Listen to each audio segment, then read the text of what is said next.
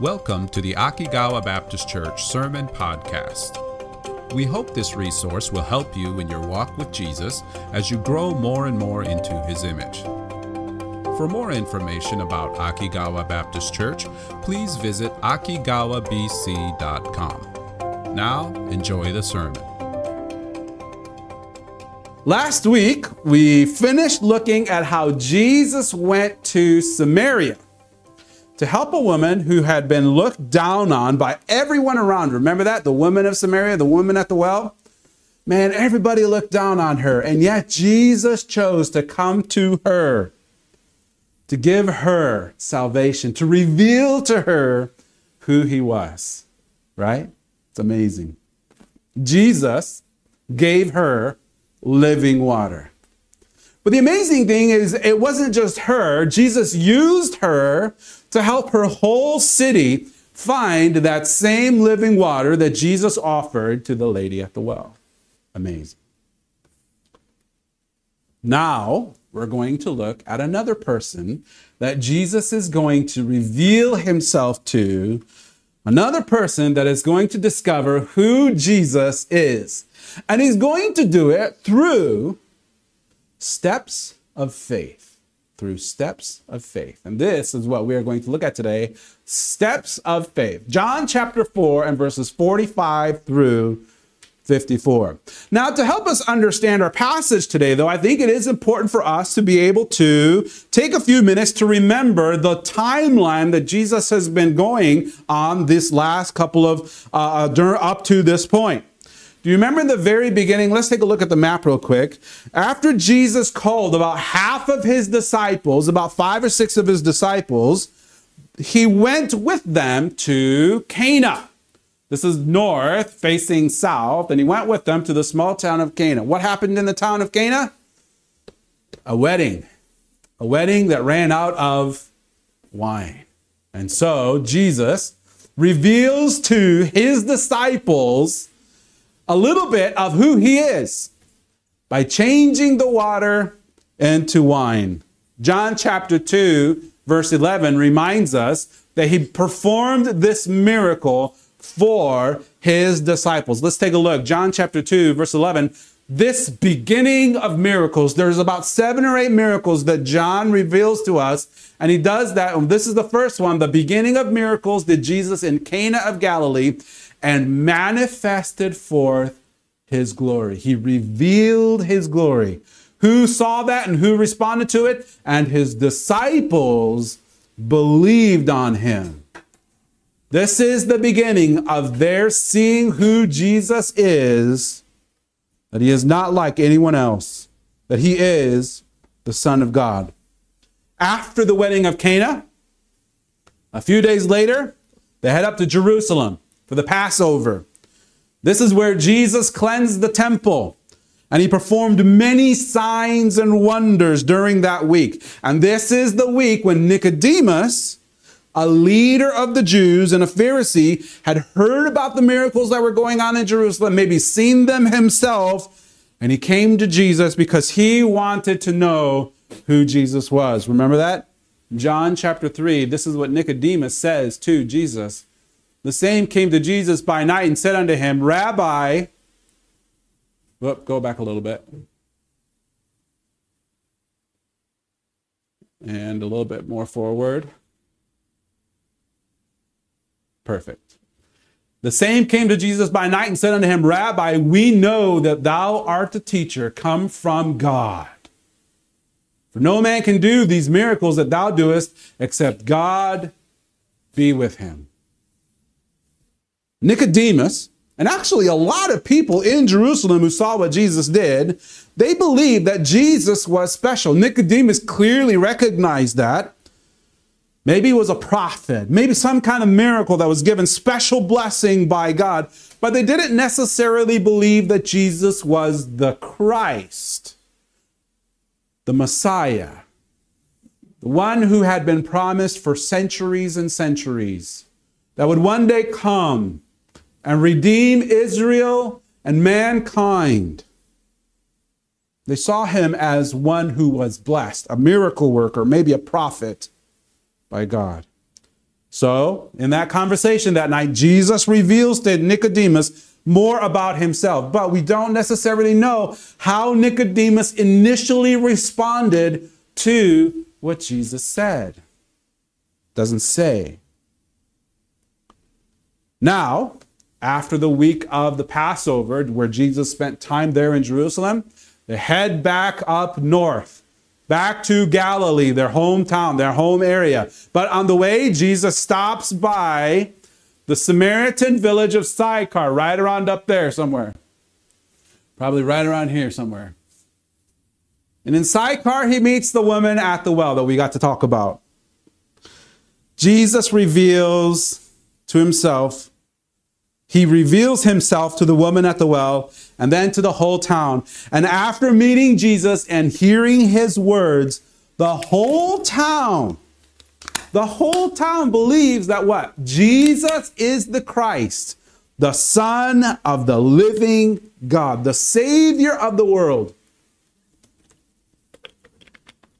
Amazing. That's what we got to see over these last couple weeks, right? It's an amazing thing to see. So Jesus spends a few days in Samaria, and he and his disciples continue their journey north. And they head back to, going back to the region of Galilee, they head back into Cana, the town where they left to go to Jerusalem. They kind of made a full circle trip, right? So they come into Cana. and this is where we're going to pick up our story for today. John chapter 4, verse 45 through 54 says this. Let's read the first couple verses. Then, when he, Jesus, was come into Galilee, the Galileans received him, having seen all the things that he did at Jerusalem at the feast. For they also went unto the feast. The Galileans had seen all the things that Jesus did, and man, they welcomed him back. Jesus, welcome back. So Jesus came again into Cana of Galilee where he made the water wine. There was a certain nobleman whose son was sick at Capernaum. When he heard that Jesus was come out of Judea into Galilee, he went unto him and besought him that he would come down and heal his son, for he was at the point of death. News of the signs that Jesus had performed in Jerusalem had spread all over the region. I mean, think about it. There were all kinds of people in Jerusalem, right? Everybody had come to the Passover, including the people in Galilee. There was probably a whole bunch of people that had gone down up into Jerusalem to see uh, for the Passover. And what Jesus had done there had spread all over the region of Galilee. Everyone welcomed Jesus. Jesus, welcome back. Not necessarily, again, because they thought Jesus was the Christ, the Messiah, the, the, the Savior of the world, like the Samaritans believed, but more like how Nicodemus saw Jesus, like this great teacher, this prophet that God had blessed. If God was not with him, there's no way he could do all these signs and wonders, right? And this is how they welcomed him not as Jesus, not to worship Jesus as their savior, but rather more like someone who was their hometown hero kind of a thing. Somebody who had done something amazing. This is how they welcomed him. Now, one of the people who went to Jesus was not your normal, everyday Israelite. This person was an official of King Herod. You know who King Herod is. He's the one who, and just a little bit later, we're going to discover, is the one who executes John by beheading him, John the Baptist. Now, this official was under King Herod. He was one of King Herod's officials. He may have been a Jew, he may have been a Gentile. We don't know, it doesn't say. One thing we do know, though, is his son was deathly sick. Deathly sick. So, man, when he heard that Jesus had come back to Cana, come back into Galilee, he left Capernaum and ran to Cana, headed over to, hurried over to Cana. From Capernaum to Cana is about 30 kilometers. And he goes to Jesus because he believes that Jesus is the last hope for his son. if anyone could do something for his son, it was, it was Jesus. He was the last hope, right? I mean, he had heard the stories of what Jesus had done, and he believed Jesus could heal his son. So he goes to Cana. He arrives in Cana and he heads to Jesus, looks for Jesus. And when he finds him, he begs Jesus, Oh, Jesus, please come with me to Capernaum. Please come to heal my son. Time out. Of all of the people that John talks about who had experienced the healing power of Jesus, why does John tell us about this guy? What's so special about this man that John says, I want to write about him to the people who read my story, my gospel of Jesus? Remember, John tells us the miracles he writes about were chosen for a reason. Do you remember what the reason is? It's in John chapter 20, verse 31. It says, But these are written that ye might believe that Jesus is the Christ, the Son of God, and that believing ye might have life through his name. That's the purpose. That believing ye might have life through his name. John says that he tells us these miracles specifically so that we can see that Jesus is what? The Christ, the Son of God. Why is that important? Why is believing that Jesus is Christ, the Son of God, the Messiah, why is it important? Because believing that about Jesus is what gives you life in his name. Knowing who Jesus is and believing who Jesus is, that he is the Messiah, the Christ, the Son of God, is what gives you life in his name. And sometimes it takes us a little bit of time, a few stages of faith to get to the point where we are willing to believe Jesus in that way. We may start out like Nicodemus did and see him as a teacher, a man who was given signs or blessings and signs. We may see him starting out, beginning to see him as a healer, someone who heals us or rescues us, maybe a helper in difficulty, but John doesn't want us to stop there.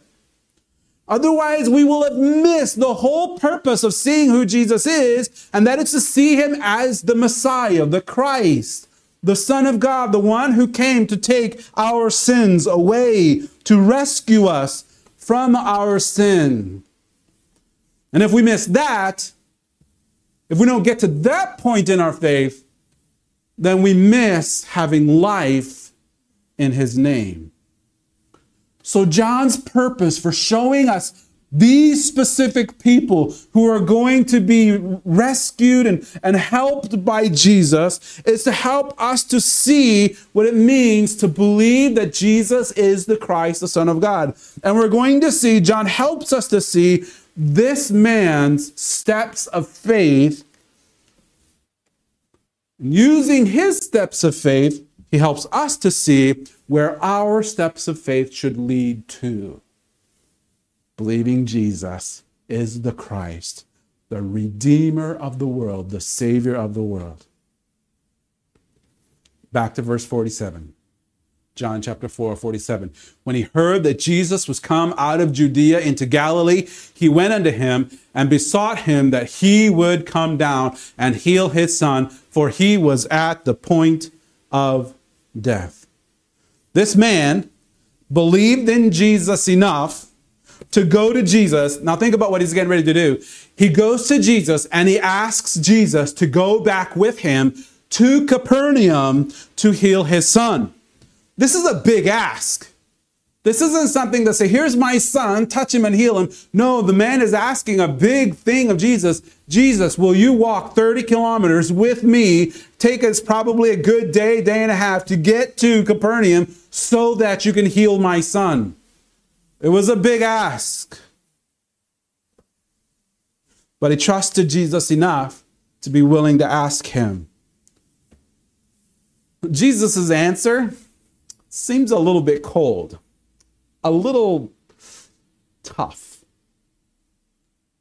But he's actually challenging him to go beyond the faith of those around him. Everybody else sees Jesus as a healer.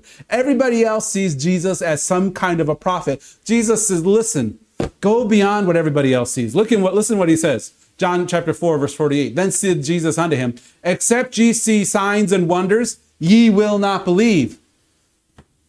Except you see signs and wonders, ye will not believe. He's not saying this specifically about this man. He's saying, You all here, ye, you guys, you guys. You Galileans won't believe me unless you see miracles just like those in Jerusalem. And then he asked the guy basically, Is that going to be you too? Are you going to not believe me unless you see miracles? Jesus is asking him to go beyond the faith of those around him. Verse 49 and 50 The nobleman saith unto him, Sir, come down, ere my child die. Verse 50 Jesus saith unto him, Go thy way, thy son liveth. And the man believed the word that Jesus had spoken unto him, and he went his way.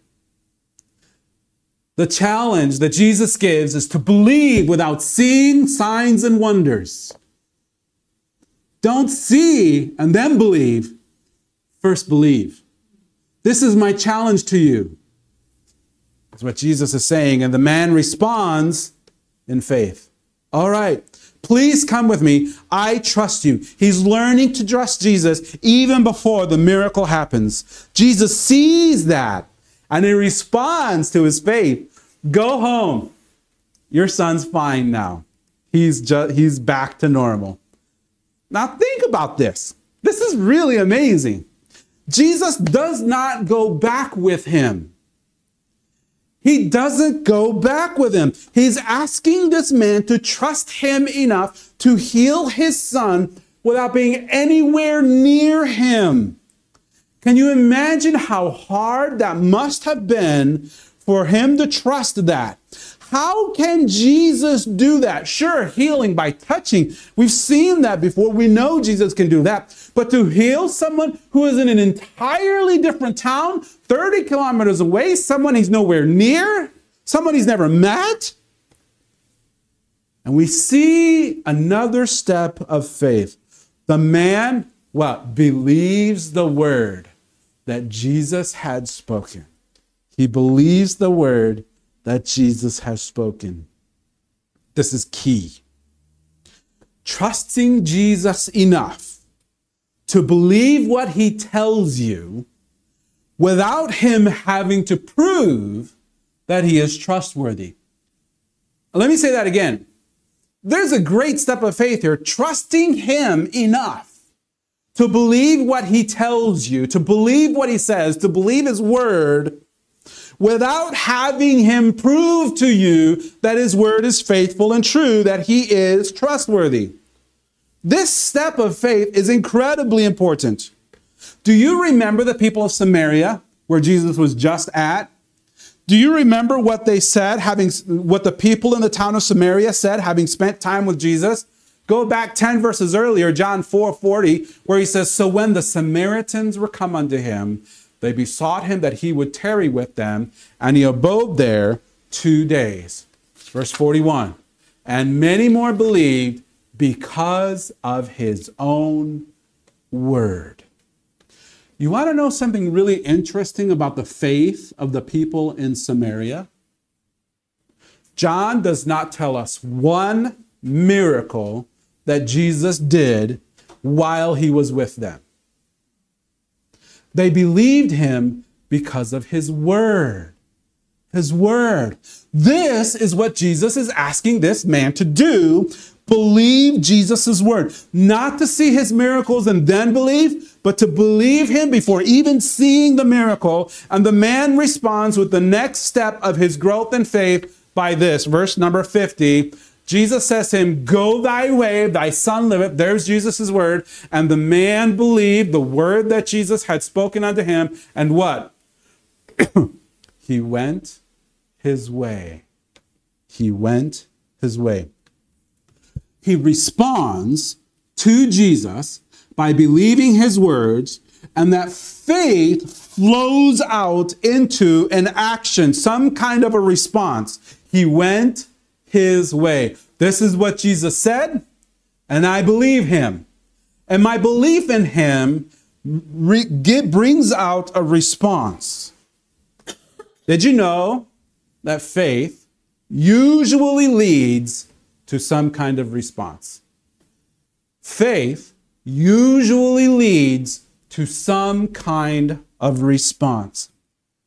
Sometimes it leads to an action, like this man. He went home. He actually left Jesus' side. He trusted him and he went home. That was his response of faith. Sometimes a response leads to faith leads to a response in a change of attitude. You change, you decide to change from fear to peace. You change from doubt to assurance. You choose to change your attitude because you believe the words of Jesus. Sometimes it leads to a change of perspective. To choose to see your situation more in line with how Jesus sees it. For this man, it meant to trust Jesus enough to go home. That was his response. That had to be tough, don't you think? To leave your son's last hope, to trust in the words he says, and head home. And as he was, verse 51, and as he was now going down, his servants met him and told him, saying, Thy son liveth. Verse 52. Then inquired he of them the hour when he began to amend. And they said unto him, Yesterday at the seventh hour, the fever left him. Can you imagine heading home? You trust Jesus. He says he, your son's okay, so you go home. On your way home, you see your servants running towards you. You see the guys who are supposed to be taking care of your son running towards you. That's got to be one of the most scariest sights ever. But as you look to and see them, oh, I can just imagine, oh man, oh, my son died while I was gone. Oh, I never should have left his side. But then you look and you see that these men are not sad, but they're full of joy. They're happy. Could it be? Guess what, Master? You won't believe it. I don't know what in the world was going on, but you don't even need to worry about calling Jesus anymore because we don't need him. He's okay now. I don't know what happened, but as you were taking care of your son, out of nowhere, he just got better. It was insane. He's totally fine. The man's response? When? When did this happen? When did this happen? The man wants to know when. Why would he want to know the timing? We all know.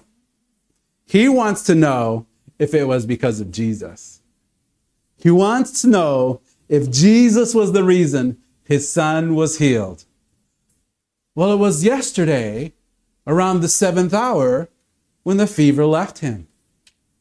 Verse 53. So the father knew that it was at that same hour in which, in the which Jesus said unto him, Thy son liveth and himself believed, and his whole house. It was exactly as Jesus told him that his son was fine. And notice his response. He believed. And his whole household believed. The question is, what was different about this believing and the other believing? Where Jesus, where he had told Jesus, he, he, your son is fine, and he believed him and he left. But this time it's saying he believed and his whole household believes. This was the final step of faith that leads to life.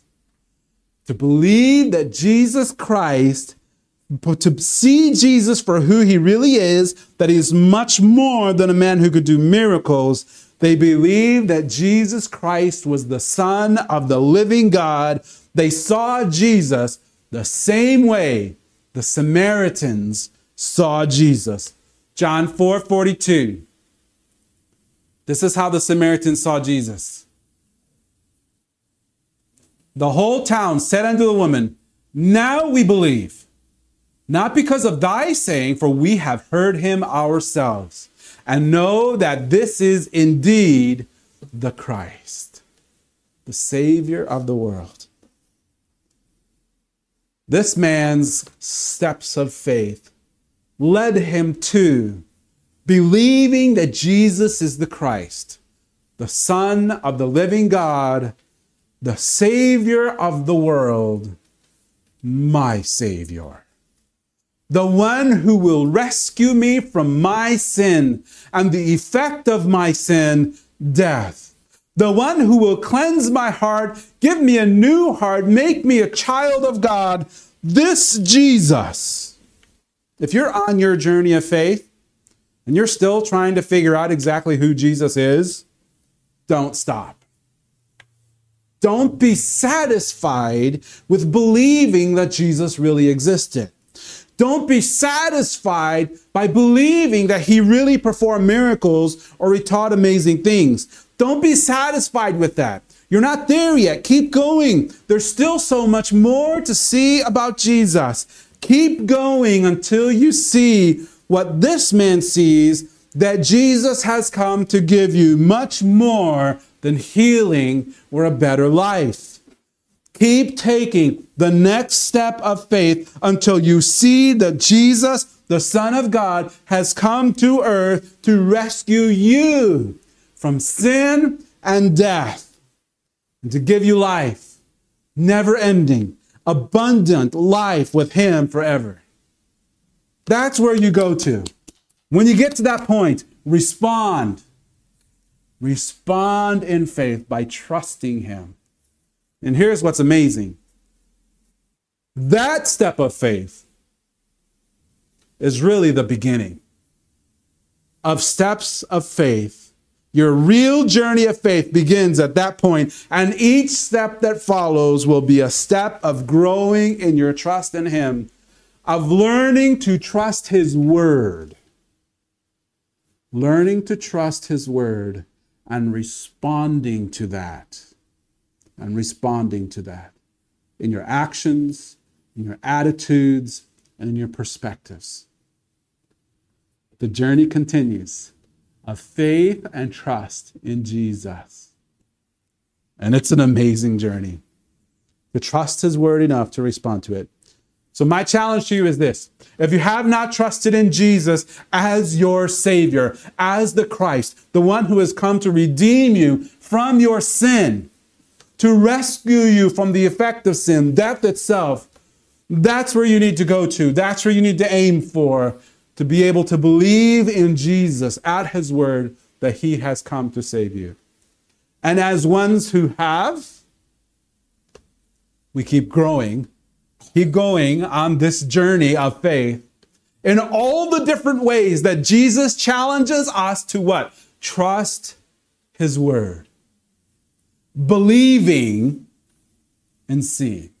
Not seeing and believing, but believing and seeing his faithfulness, believing and seeing his trustworthiness.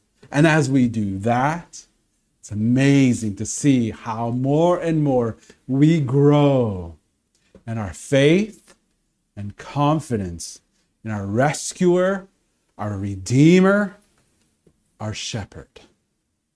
Let's pray. Father, thank you for reminding us, for inspiring John to tell us about this man, this nameless man, this nobleman. We have no idea who he is. One day we will go to heaven and we will get to meet him. See the amazing things that he has experienced by trusting in God. And by God's grace, get to share with him the ways that we have experienced the trustworthiness of Jesus in our own lives as we, by faith, obey his word and follow him. We ask, Holy Spirit, that you would continue to help us to grow in faith, to be willing to take the next step of faith to respond in our actions, our attitudes, and our perspectives in a way that shows that we do trust in Jesus. And then seeing the ways that Jesus follows through with his faithfulness and trustworthiness. In Jesus' name we pray. Amen. All right, guys. That's done. That's it for today. Take time to think about that. Maybe God is challenging you. Maybe Jesus is challenging you to take a step of faith, maybe to change an attitude, maybe to change a perspective, maybe to take a certain action. And in doing so, to trust Him. Man, if the Holy Spirit lays something on your heart, respond to that by obeying, by listening to the Holy Spirit, all right? Okay, let me close in our prayer of blessing and then we will be done for today. The Lord bless you and keep you. The Lord make his face to shine upon you and give you peace. No, and be gracious to you. I always mess up. And the Lord lift his countenance upon you and give you peace. Amen.